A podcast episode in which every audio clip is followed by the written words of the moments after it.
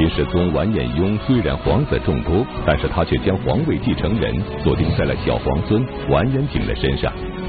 金世宗为什么不想把皇位传给儿子，而要传给年幼的孙子呢？小皇孙完颜景究竟有何过人之处？这个被金世宗精心培养的皇位继承人上台后，又会给金国的命运带来怎样的改变？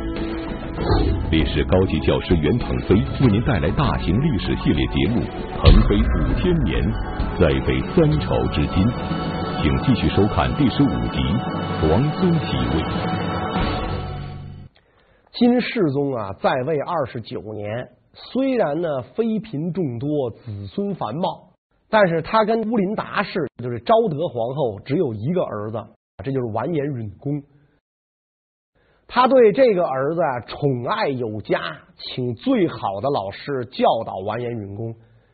这个完颜允恭又被册立为太子，他是这个生长在深宫之内，然后明儒教导、学富五车、文质彬彬的这么一个人。每一次这个回答世宗的问题啊，他都是非常得体的啊。世宗皇帝呢对他特别信任，但是呢也跟他讲。你要学习祖宗的语言，不要忘记女真的旧俗。但是因为这个完颜永恭从小就是在这种汉化呀、儒风熏染下长大的啊，所以他对于这个父皇的这种谆谆教导啊，也就是一耳朵进一耳朵出，没当回事儿。世宗皇帝呢，因为对这个儿子太喜爱了啊，所以也就是这个呃，就是要求不是那么特别的严格啊。每年太子过生日。皇帝都要亲自到东宫啊出席他的生日宴会啊。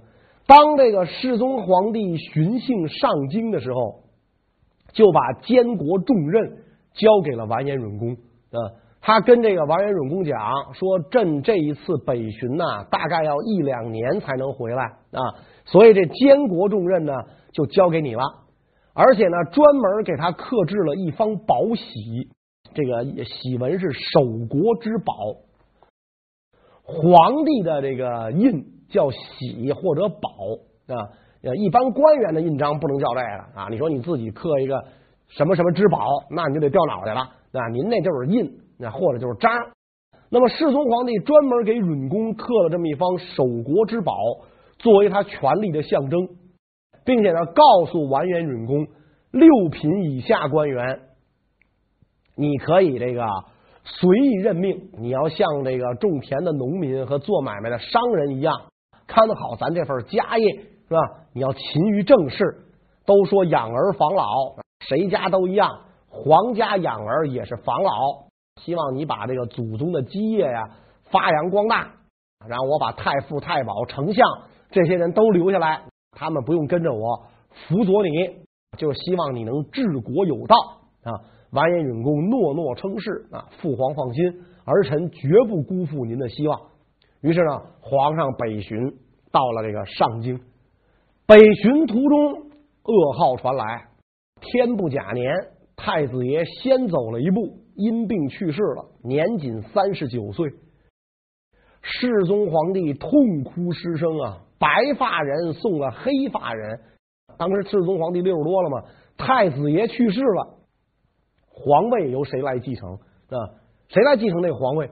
按道理说呢，太子去世了，就应该找太子的弟弟们来这个承袭皇位。但是世宗皇帝呢，跟这个昭德皇后乌林达氏感情太深，他不愿意让不是乌林达氏生的孩子继位，而是想让这个完颜允恭的儿子呀完颜景来承继大统。也就是说呢。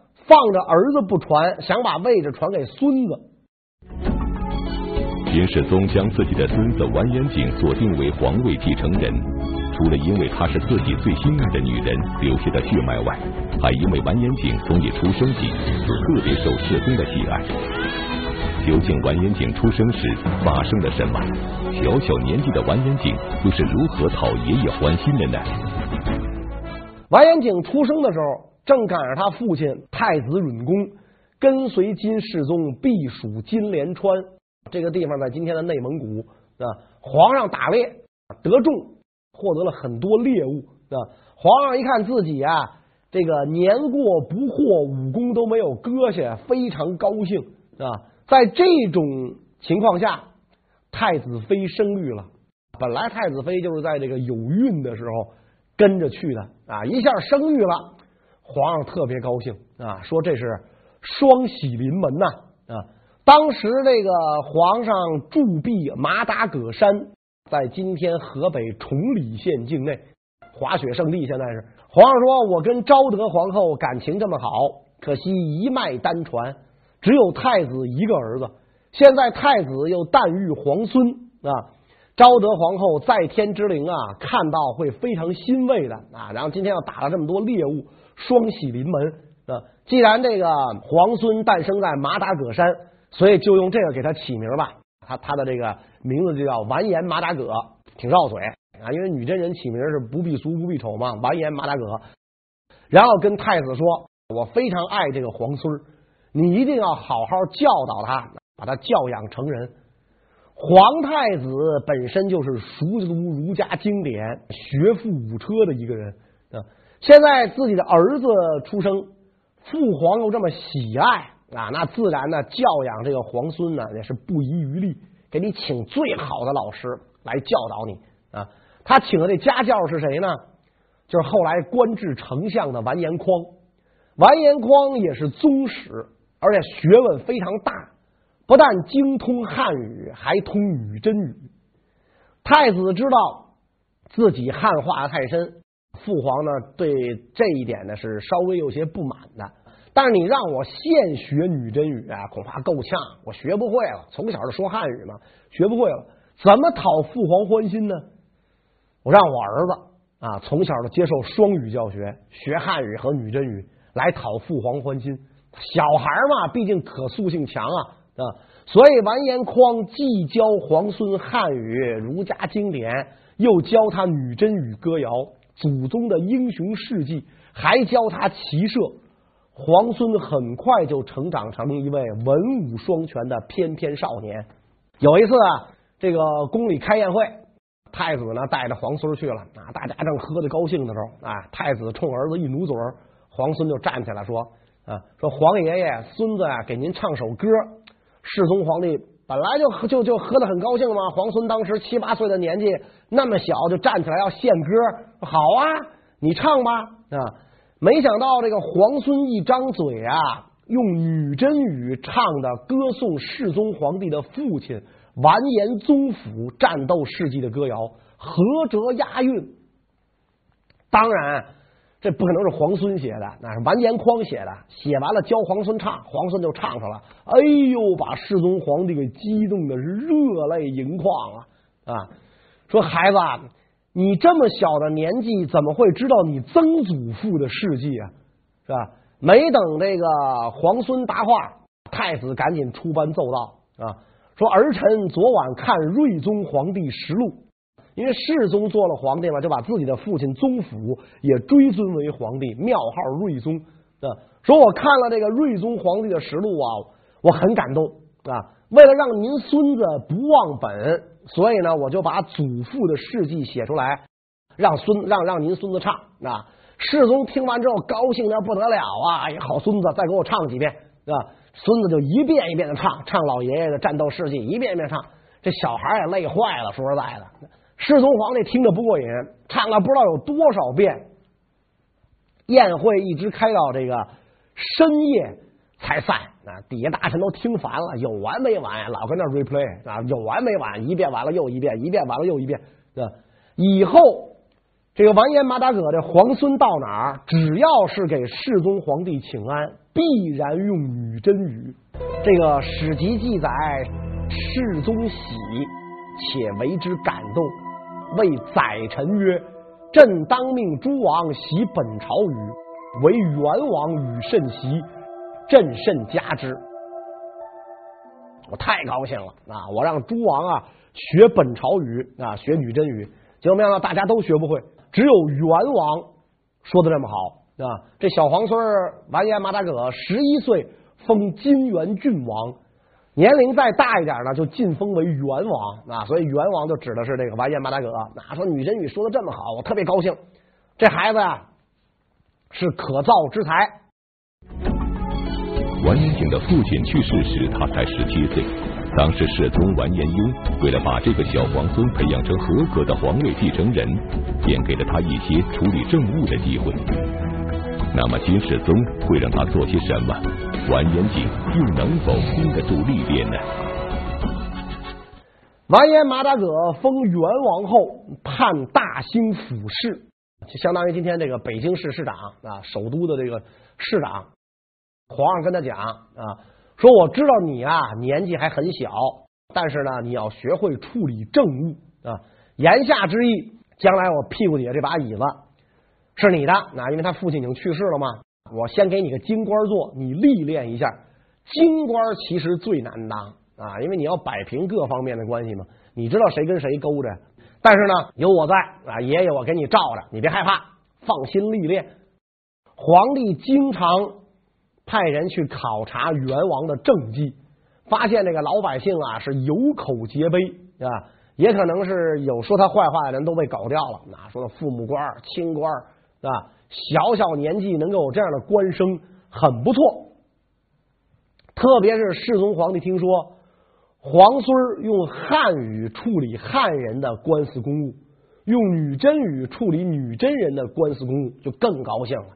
看来这双语教学呀、啊，成果显著啊！啊，皇孙能够用双语行政啊，所以这个大兴府的这个官职啊，干了没几年，这个皇上就说：“我把这个元王放在身边啊，能够啊让他亲历朝政，学习执政之道。”果然没让我失望啊！说这孩子太好了啊！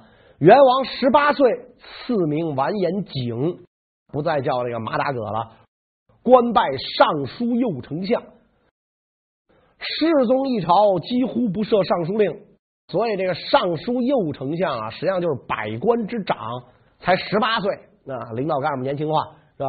高中没毕业就已经当国务院副常务副总理了。世宗皇帝虽虽然这个如此历练元王啊，但他内心也很纠结。如果我直接让元王承继大统，那些叔叔们不服怎么办啊？所以有一次他召见这个宰执大臣，就问他们啊，说朝廷对这事儿有什么看法呀？啊，当时这个宰执大臣就说话了，说如果储君定不下来啊，朝政不宁，就是你每一个儿子都觉得自个儿有戏，都觉得自己是当皇帝的料，是吧？在每一个人都觉得自个儿有戏的情况下，他们就难免要去拉帮结伙，朝廷上下就会引起党争。所以早定储君，可以断绝他人觊觎之心，朝政啊才能安宁下来。皇上听有理，说的对，于是下旨拜元王为皇太孙，正式确定了他储君的身份啊。大定二十九年，世宗皇帝病重的时候啊，又下旨让皇太孙监国摄政啊。世宗皇帝一看，这自己的接班人既精通汉族典章文物，又熟知女真旧俗，会把这个国家呢带上我所希望的那条道路。于是呢，安详的闭上了双眼，放心的走了。世宗皇帝去世的时候，给自己的继承人啊，金国第六代皇帝完颜景，也就是金章宗啊，留下了庞大的财产，米四千万担啊，大米小米留下四千万担，一担是一百二到一百五十斤，府库充盈啊啊，家里有粮，心里不慌，太平盛世交给了自己的这个皇孙。金世宗完颜雍是一位女真民族传统的坚定捍卫者，他为保存女真文化可谓苦心竭力。然而，金世宗精心挑选培养起来的皇位继承人金章宗完颜景上台后，却极力否定本族旧制，大力推行汉化改革，这又是为什么呢？同时接受女真文化和汉文化教育的完颜景，汉化程度又如何呢？章宗皇帝他父亲就是太子允恭，本身就是一个汉化很深的文人。母亲作品由评书吧网站搜集整理，请您继续收听。那更是工于诗书的才女啊，所以张宗皇帝本人的文学修养啊，在金代诸帝当中无出其右。他的字儿如果不看落款，就是宋徽宗的字啊，瘦金体仿的一模一样，是吧？这个在欧洲的这拍卖行啊，就出现过把金章宗的题诗误认为是宋徽宗的。那一幅画上有金章宗的题诗，他没有落款，也没有用宝，结果就误认为是宋徽宗的。结果这个价，这个画就拍出高价了。那因为这个宋徽宗比金章宗早了一百多年嘛。对吧后来专家考证，拿拿放大镜一点点对对这个比试，说这不是这个宋徽宗的字儿，这是金章宗的字儿。我们说徽宗皇帝的瘦金体独步海内，没人能学得像。金章宗竟然能仿得惟妙惟肖啊！可见他书法造诣之深。张宗皇帝不但精通书法绘画，文学修养很高啊。他的词啊，学这个南唐后主李煜。这哥们儿也是啊，字儿学宋徽宗，词学李后主，俩亡国之君。啊，所以他汉化程度非常高，自然女真风俗大变啊，就是背离了祖父的谆谆教诲。为了促进女真民族汉化，金章宗完颜景大兴科举，不仅增设了科举考试的科目，连如何防止考生作弊的这种事儿，他都要亲自过问，甚至还想出了应对绝招。那么金章宗的绝招到底有多绝呢？除了完善科举外，金章宗还颁布了哪些汉化措施呢？为了这个防止考生作弊，他规定每四个考生进考场后边跟一个兵保护你，对吧？实际上就是干嘛呢？就是监视，怕你作弊啊。咱们今天呢看到有这个警察押运试卷，还没真还真没看见有警察押运考生的，对吧？那时候是四个考生啊，一个兵跟着。光跟着你不行啊！万一你考试的时候要夹带东西进去怎么办？当兵的可能不认得字儿，你夹带东西进去，当兵的也没辙啊。所以张宗皇帝说，让这个考生啊进考场之前换衣服，换考场统一提供的服装。考生觉得这太有辱斯文了，那一进考场就跟进澡堂子的感觉一样，坚决不干啊。张宗皇一看呢，确实啊，对读书人不能这样。咱也不能想着每个人都有可能作弊，那怎么办呢？考试之前你要拜孔子吧，你得给至圣先师行礼吧。你能满面尘土、一身的泥这个灰尘就来行礼吗？所以行礼之前你要先沐浴啊。那你在里边沐浴，你脱光了沐浴，外边就搜你的衣服，看你夹带了没有。你沐浴完，穿上自己的衣服，是吧？这个给孔子行礼啊。这边检查结束，要不然呢就是。检查不结束，不让你出来，你没没洗干净，接着搓，啊，把泥儿都搓掉了，啊，所以是这么着，防止这个考生夹带啊。孔子的后人呢，在张宗时代加四品衔儿，不断提升，不断有赏赐啊。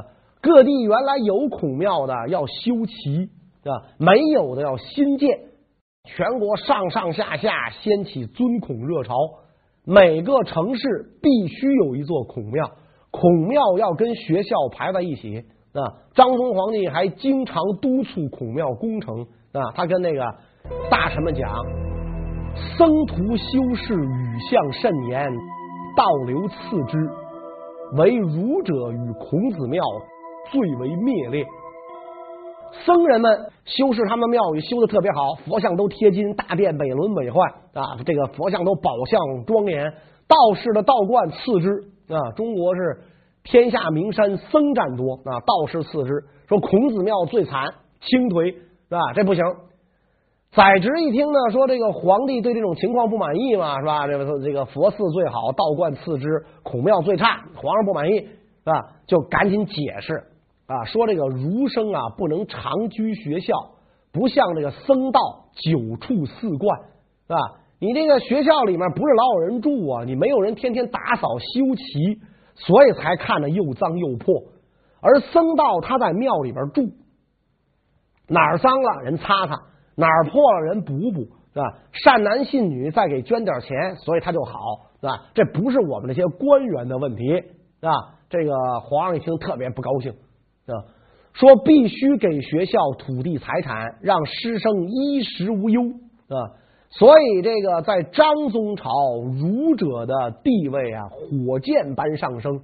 张宗下令啊，三十五岁以下的女真亲军，别看你是军人，也必须要读《论语》和《孝经》，大力弘扬儒家思想文化，啊，仁孝治天下。山东有一孝子，母亲去世，因为家贫不得安葬啊。这孝子一跺脚，把儿子卖了，卖了钱安葬母亲啊。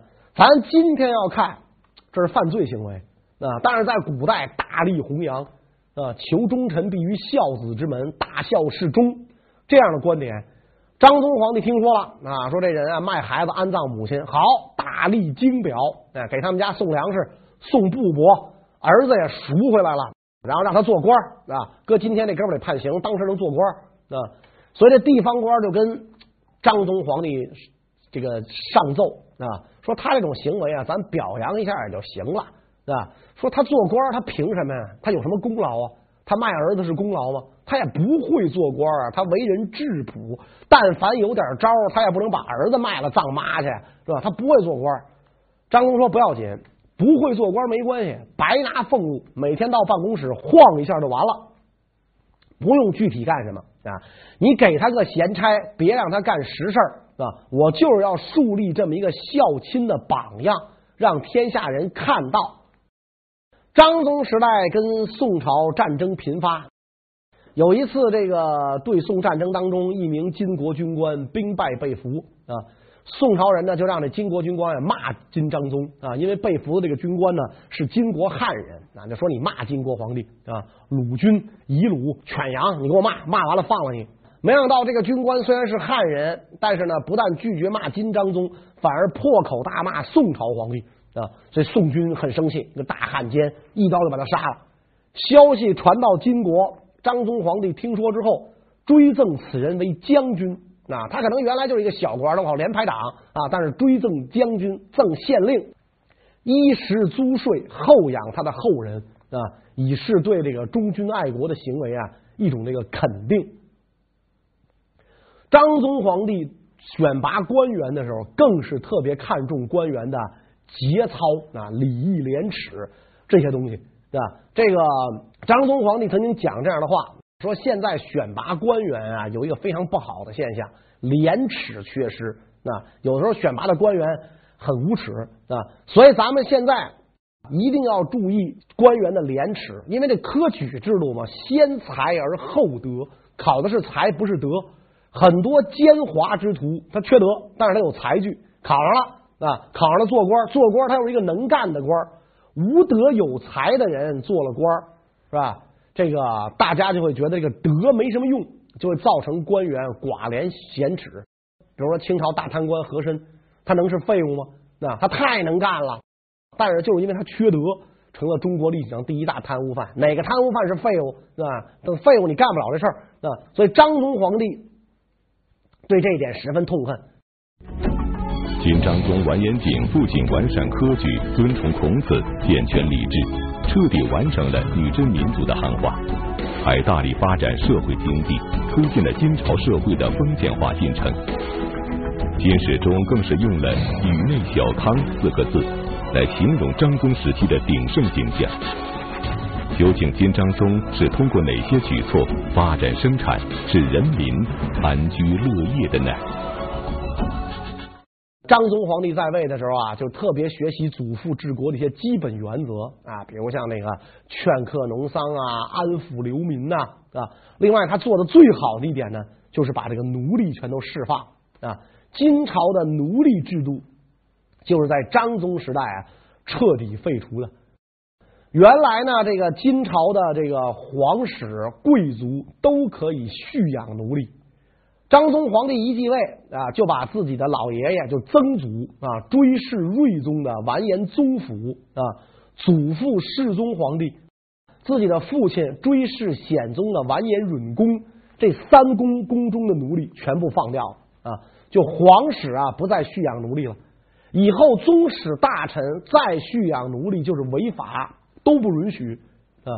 这样一来，大量的劳动力就被解放了出来。当然，你说这个这皇室还有没有就是贵族有没有偷养的？那肯定还有，那但是不能这么彻底。但是最起码不合法了，啊，劳动力一被解放啊，生产自然就发展。而且呢，张宗时候呢下令取消了蒙安谋克的世袭权。原来这个蒙安谋克都是各个家族世袭的，现在改为国家任命，有官品啊，加强这个中央呢对他们的控制啊。张宗皇帝还告诉官员说：“行宫侧及列所有农者勿进。”什么意思呢？就是以后皇帝外出的行宫周围，还有皇帝打猎的猎所周围，有人耕地的话，不要管，不要禁止，让他耕种啊，这是好事儿啊！开垦荒地，增加国家的财政收入。在中国古代啊，行宫列所，皇帝的陵寝周围一草一木都是神圣的啊！你比如这皇陵里边的树，要是被砍了，这是灭族的大罪，跟刨皇上的坟一样啊！现在皇上下令，行宫周围不要管啊，让他去开垦荒地，由着他去发展生产，这对国家有好处啊！所以张宗统治时期，数字显示。中都大兴府啊，就是今天的北京，二十二万户，一百万人。一九四九年的时候，北平也就这么多人啊。七百年前就已经达到这个人口规模了啊。然后说这个大兴府啊，丝织业的繁荣，商业的繁荣，冠绝天下。整个金国户口达到八百万，人口五千万。啊，那时候南宋的人口据说是六千万，那所以说在那个时候啊，中国人口就超过一亿了啊，人口多，这个能养活这么多人，粮食储备的多，银钱储备的也多。张宗明昌二年统计，全国黄金库存量一千二百锭，白银库存量五十万两千锭啊，这个。甭管是黄金还是白银啊，这个官家储存呢，一般就是官宝，官宝一定应该是五十两啊。这个因为它好好，它它好保存嘛啊，五十两啊。老百姓呢，一般是花铜钱的，农民能见到银子的不多。即便是城里人，市井上流通的白银啊，大概也都是一些散碎银，十两以上啊就得银票了啊。古代呢，一两是现在的这个三十二克。啊，三十二克多一点，十两银子三百多克，搁今天也小一斤了。呃，你不可能把它搁兜里，啊，所以十两以上它都是银票了。今张宗攒了这么多钱，说明什么呢？他继承了世宗的家业，发扬光大。所以在他统治时期啊，一开始政治清明，经济繁荣，国力强盛。但是，也就是在张宗朝，金国开始由盛转衰。不可避免的滑向了衰落的深渊啊！因为张宗朝他面临着一重内忧、双重外患啊！这个内忧外患是什么？为什么造成了金国由盛转衰？关于这些问题呢，我们下一讲再讲。谢谢大家。